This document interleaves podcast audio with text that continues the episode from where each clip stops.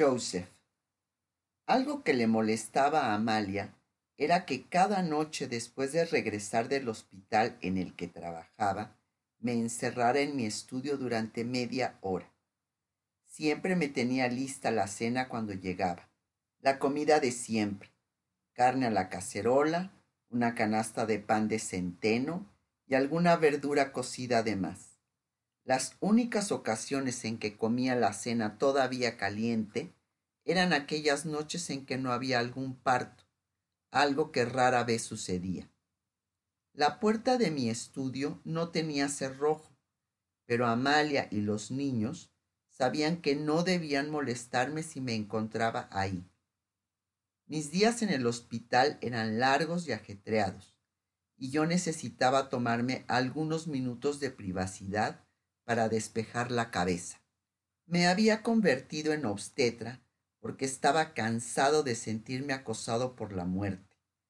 Había algo que me reconfortaba en el hecho de que mis manos fueran las primeras en tocar a un nuevo ser humano en el momento de su ingreso a nuestro mundo. Déjenme decirles que darle la bienvenida a una nueva vida es un regalo, es un milagro cada vez que sucede. Tengo una lista de cada niño al que ayudé a nacer, desde el primero en 1946 hasta el último al que asistí antes de jubilarme. En un libro de contabilidad empastado en cuero rojo, tenía columnas en que anotaba el nombre del bebé, su sexo y su peso de nacimiento, y si el parto había sido vaginal o menos comúnmente por cesárea. Me pregunto si mis hijos encontrarán mi libro después de mi muerte. Espero que entiendan que no fue un acto de vanidad de mi parte. Para el día de mi retiro había ayudado a nacer a 2.838 niños. Cada nombre que registré fue tan importante para mí como el primero. Cada vez que colocaba la punta de mi pluma sobre el espacio en el papel a rayas, me detenía y pensaba en el millón y medio de niños que fenecieron en el holocausto.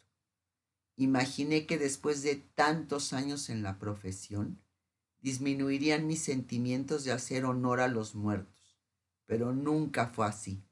Si acaso, a medida que pasaban los años cuando me convertí en padre y en abuelo, esos sentimientos solo se intensificaron. Cuando miraba a mis hijos, podía finalmente comprender lo que mi padre debió experimentar ante la amenaza de la extinción de su familia. Cuántas veces los tuve entre mis brazos cuando eran bebés y me pregunté qué maldad pudo haber querido extinguir esta dicha, esta creación extraordinariamente perfecta mi amor por mis hijos era tan intenso que en ocasiones despertaba algo que se asemejaba al pánico.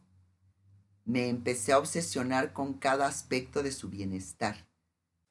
Acompañé a Amalia en sus paroxismos de preocupación durante los episodios dolorosos de su dentición y durante su primera fiebre o gripa.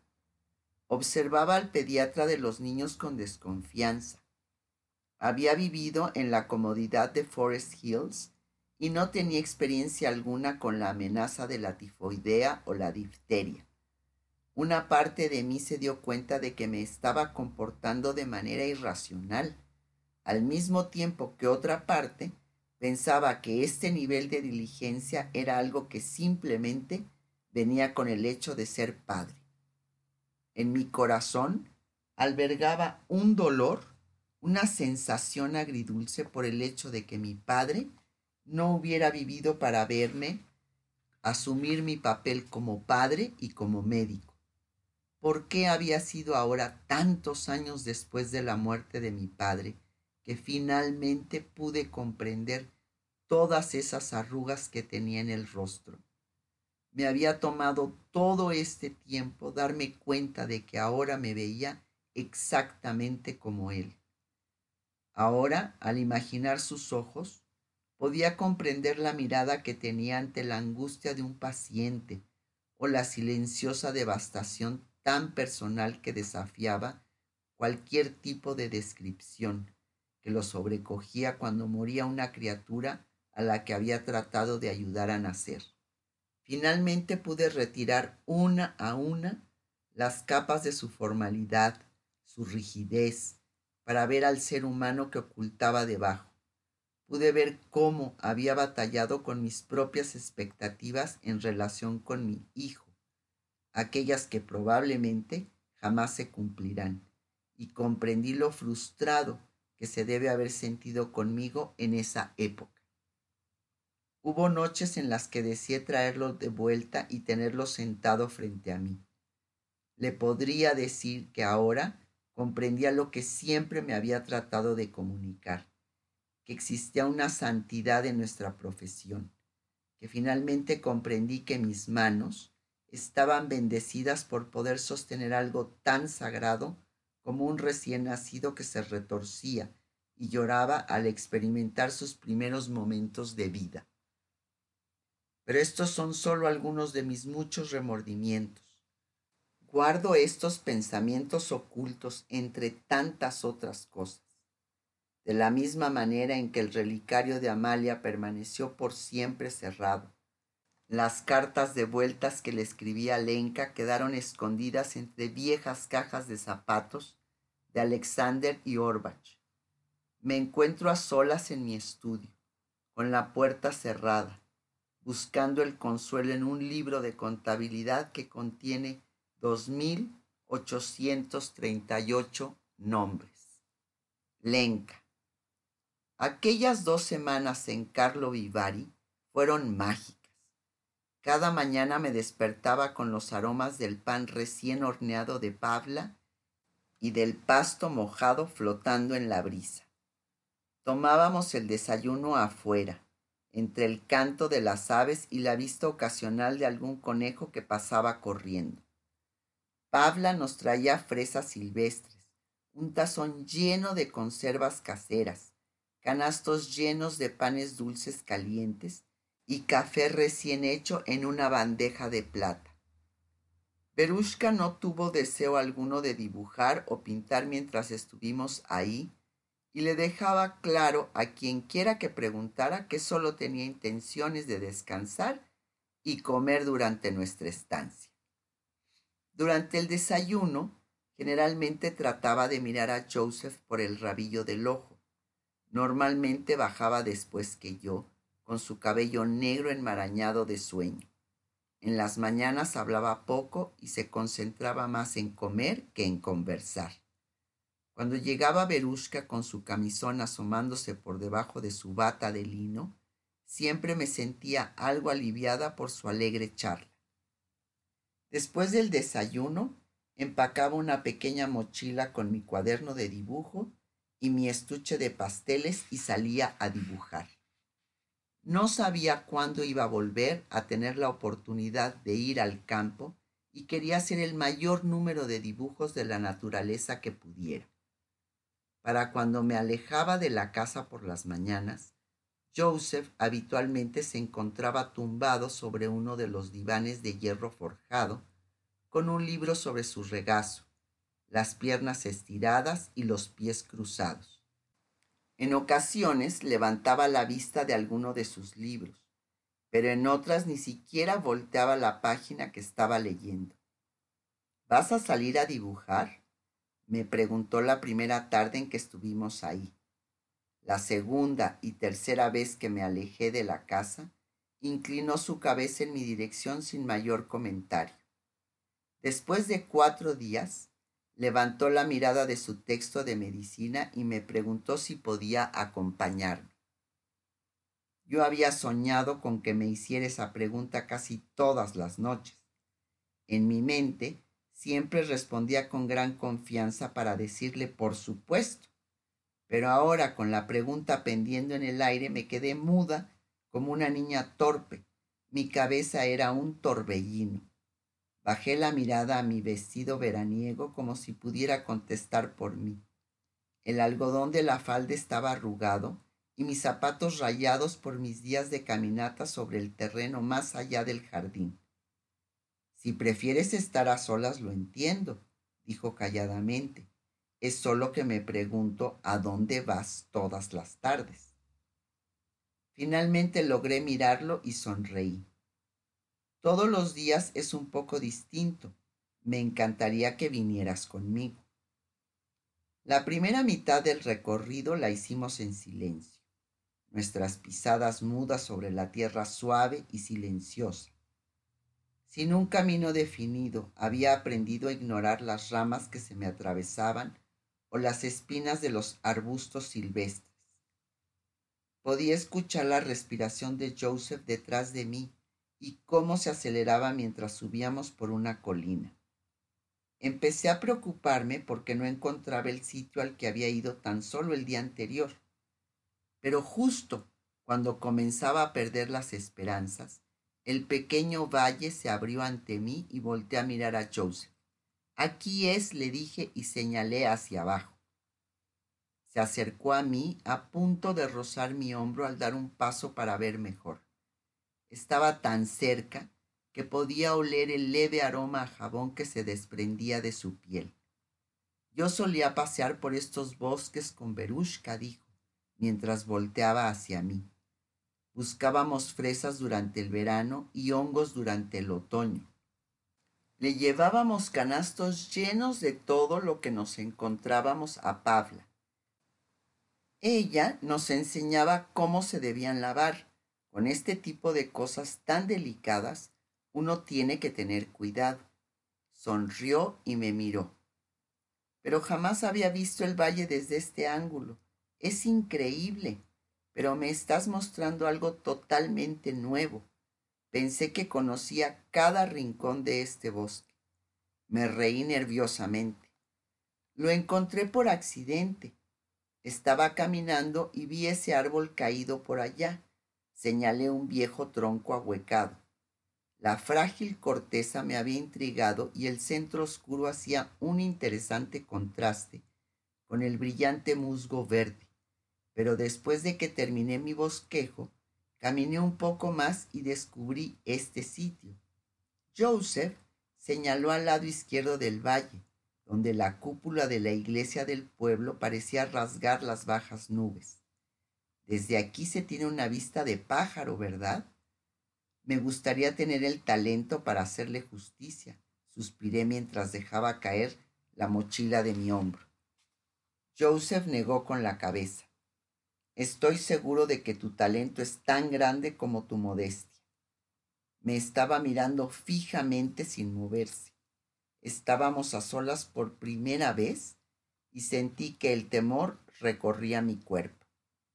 Mis dedos se aferraron a las asas de mi mochila y me congelé, los dos incómodos en el silencio del bosque. Su brazo se estiró hacia mí y me sentí desvanecer al ver que se acercaba. ¿Puedo ver lo que has hecho hasta ahora? Joseph dejó su brazo estirado, no hacia mí, sino hacia mi mochila. Vi que sus manos hacían un gesto hacia el cuaderno de dibujo. Me hinqué y lo saqué de la mochila. El grueso papel estaba lleno de bosquejos que había hecho durante la semana. Algunos eran mejores que otros, y mi favorito era el que había hecho del tronco caído. Le di vuelta a la página y se lo mostré. Podía sentir su respiración sobre mi cuello. Tuve frío y todo mi cuerpo se estremeció al sentirlo tan cerca, pero aún no nos tocábamos. Todavía no está acabado, susurré. Joseph tomó su dedo y lo pasó ligeramente sobre los manchones cafés y verdes en la parte inferior de la página. Es bellísimo, tan delicado. Es casi como si se estuviera moviendo. Tiene un defecto, dije señalando a la imagen del árbol. La perspectiva está mal. Yo creo que es perfecto, respondió. Cerré el cuaderno y lo coloqué sobre la hierba. Trató de tomarlo de nuevo e intenté detenerlo. Lenca, suspiró mientras nuestras manos se rozaban por primera vez. Ese primer contacto, una pluma contra mi piel. encuentra la pequeña marca de nacimiento en la parte interna de mi antebrazo y pasa su dedo sobre ella. Siento una ligerísima gravedad que emana de él, como si me estuviera impulsando a voltear hacia donde se encuentra. Lenka, vuelve a repetir. Al escuchar mi nombre, levanto mi rostro hacia él. Dudamos antes de que yo sienta que sus manos viajan de mis brazos hasta mis hombros. Respira profundo, como si estuviera tomando el aire de mis pulmones para él. Las palmas de sus manos rozan mi cuello antes de detenerse sobre mis mejillas, sus labios sobre los míos. Su beso es como un relámpago en mi pecho, las alas de una luciérnaga que revolotean contra las paredes de un frasco de vidrio. Cierro los ojos. Joseph Kohn me está tocando, sus manos trazando levemente las superficies ocultas de mi cuerpo su boca viajando sobre mi piel desnuda. Esa noche nos miramos por encima de las velas, la serenata de las voces de sus padres y de Berushka, una melodía confusa en nuestros oídos. Ninguno de los dos tiene ganas de comer o probar el vino.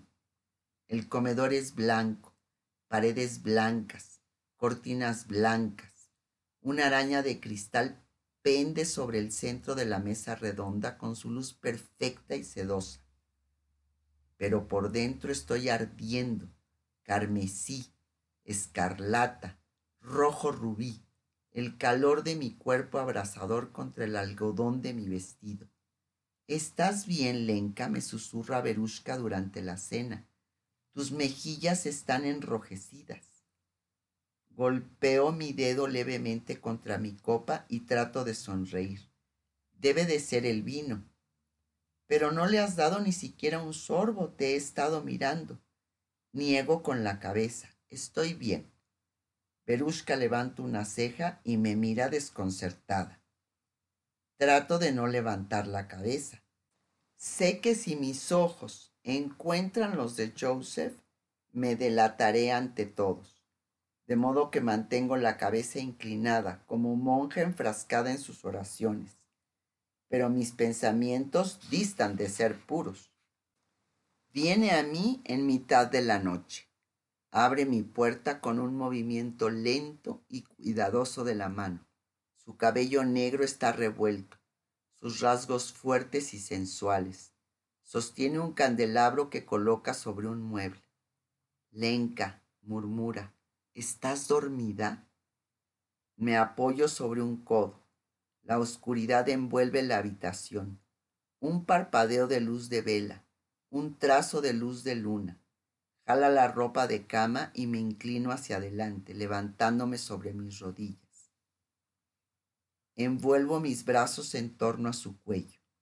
Él toca mi camisón, las yemas de sus dedos como fósforos. Así es como se sienten los besos del hombre al que amas. Todo fuego y calor, de tonos púrpura, índigo, el rojo azulado que corre por nuestras venas antes de tocar el aire. Quiero besarlo por siempre.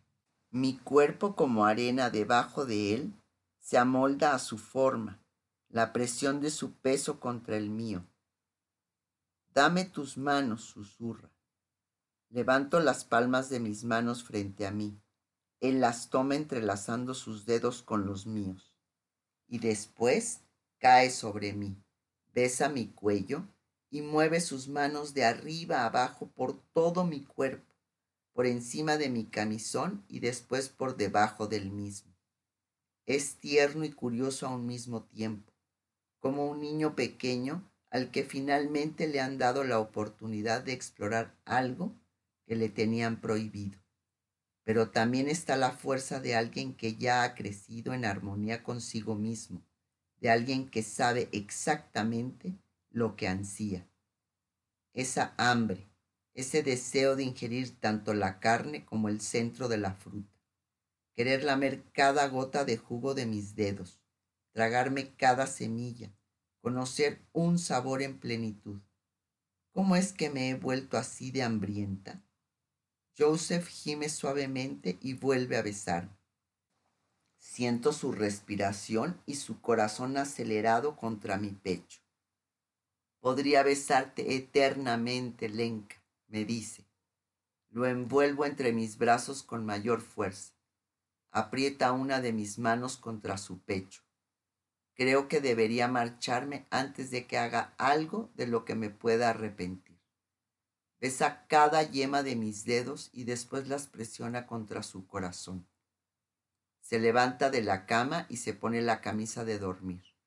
Observo sus piernas caminar sobre los tablones del piso, su reflejo atrapado en el espejo de pie. Llega a la puerta, toca la perilla y voltea a verme una vez más. Joseph, murmuro, ya te extraño. ¿Cómo es posible que esas dos semanas hayan pasado con tanta rapidez? Desperté la mañana siguiente como si estuviera en un trance. Había dormido una hora a lo mucho. El espejo de mi habitación ya no está colmado con el reflejo de Joseph, sino con el mío. Mis trenzas están a medio deshacer mi camisón desabotonado al tope, pero mi rostro está sonrosado y mis ojos brillantes aún a pesar de la falta de sueño. Puedo oler el aroma de Joseph sobre mí.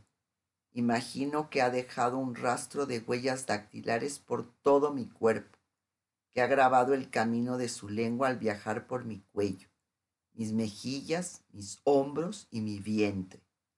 No quiero pensar en la horrible realidad de que al día siguiente será el último en Carlo Vivari.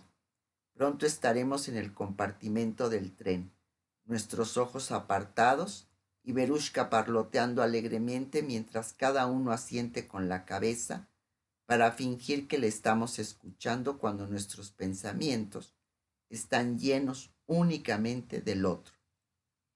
La noche anterior habíamos acordado alejarnos de la casa temprano y por separado para reunirnos en el valle en el que habíamos compartido nuestro primer beso. De allí Joseph me llevaría a su sitio favorito. Llegué antes que él, con un vestido veraniego del color del cielo. Llevaba una canasta llena de fresas que había recogido en el camino. Las fresas parecían estar madurando con cada minuto que pasaba. Podía adivinar su perfume y sin embargo su aroma despertaba en mí un apetito por algo completamente alejado de la fruta. Lo único en que podía pensar era en Joseph, entre mis brazos. Su peso sobre mí, la sal de su piel, el sabor a duraznos de su lengua. Miré mi reloj. Estaba retrasado y mi corazón latía nervioso. Y si no venía, en mi cabeza se agolparon pensamientos que me eran intolerables.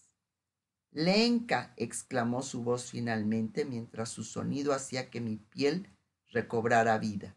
Me estaba empezando a preocupar, le dije apresurándome hacia él.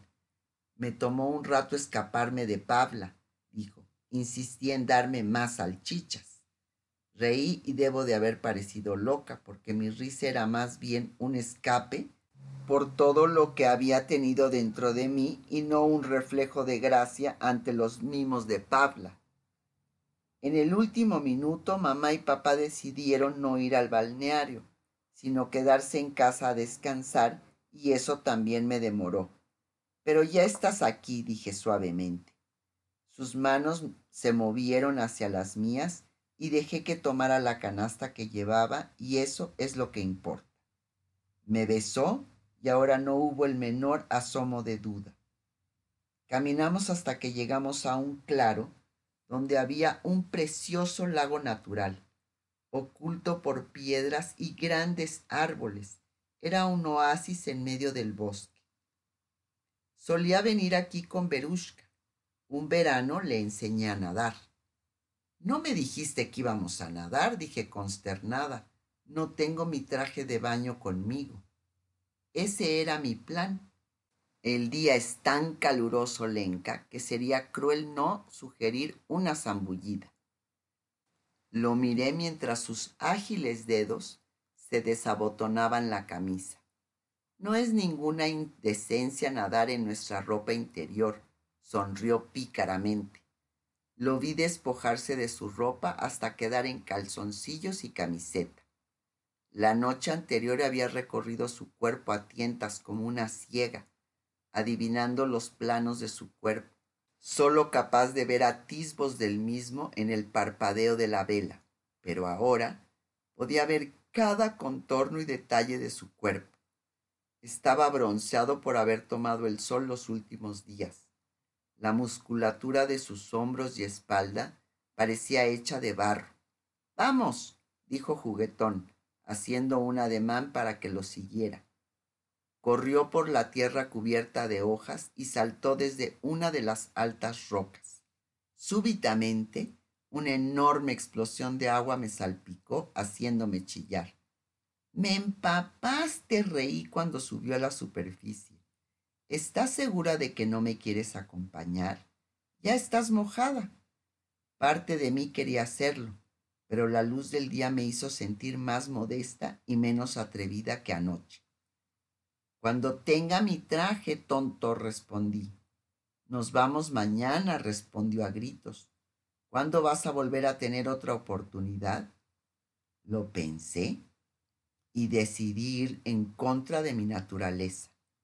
No me mires, Joseph, le dije mientras me despojaba de casi toda mi ropa. Volvió la espalda hacia mí, aunque jamás sabré si hizo trampa para mirarme. Salté desde la piedra más cercana y me zambullí de cabeza en el agua. La sensación del agua fría en mi piel, cubierta como lo estaba en nada más que mis calzones y camisola empapados, fue electrizante. Al nadar hacia Joseph, tomó mis resbaladizos brazos para acercarme a él recompensando mi valentía con un perfecto beso más.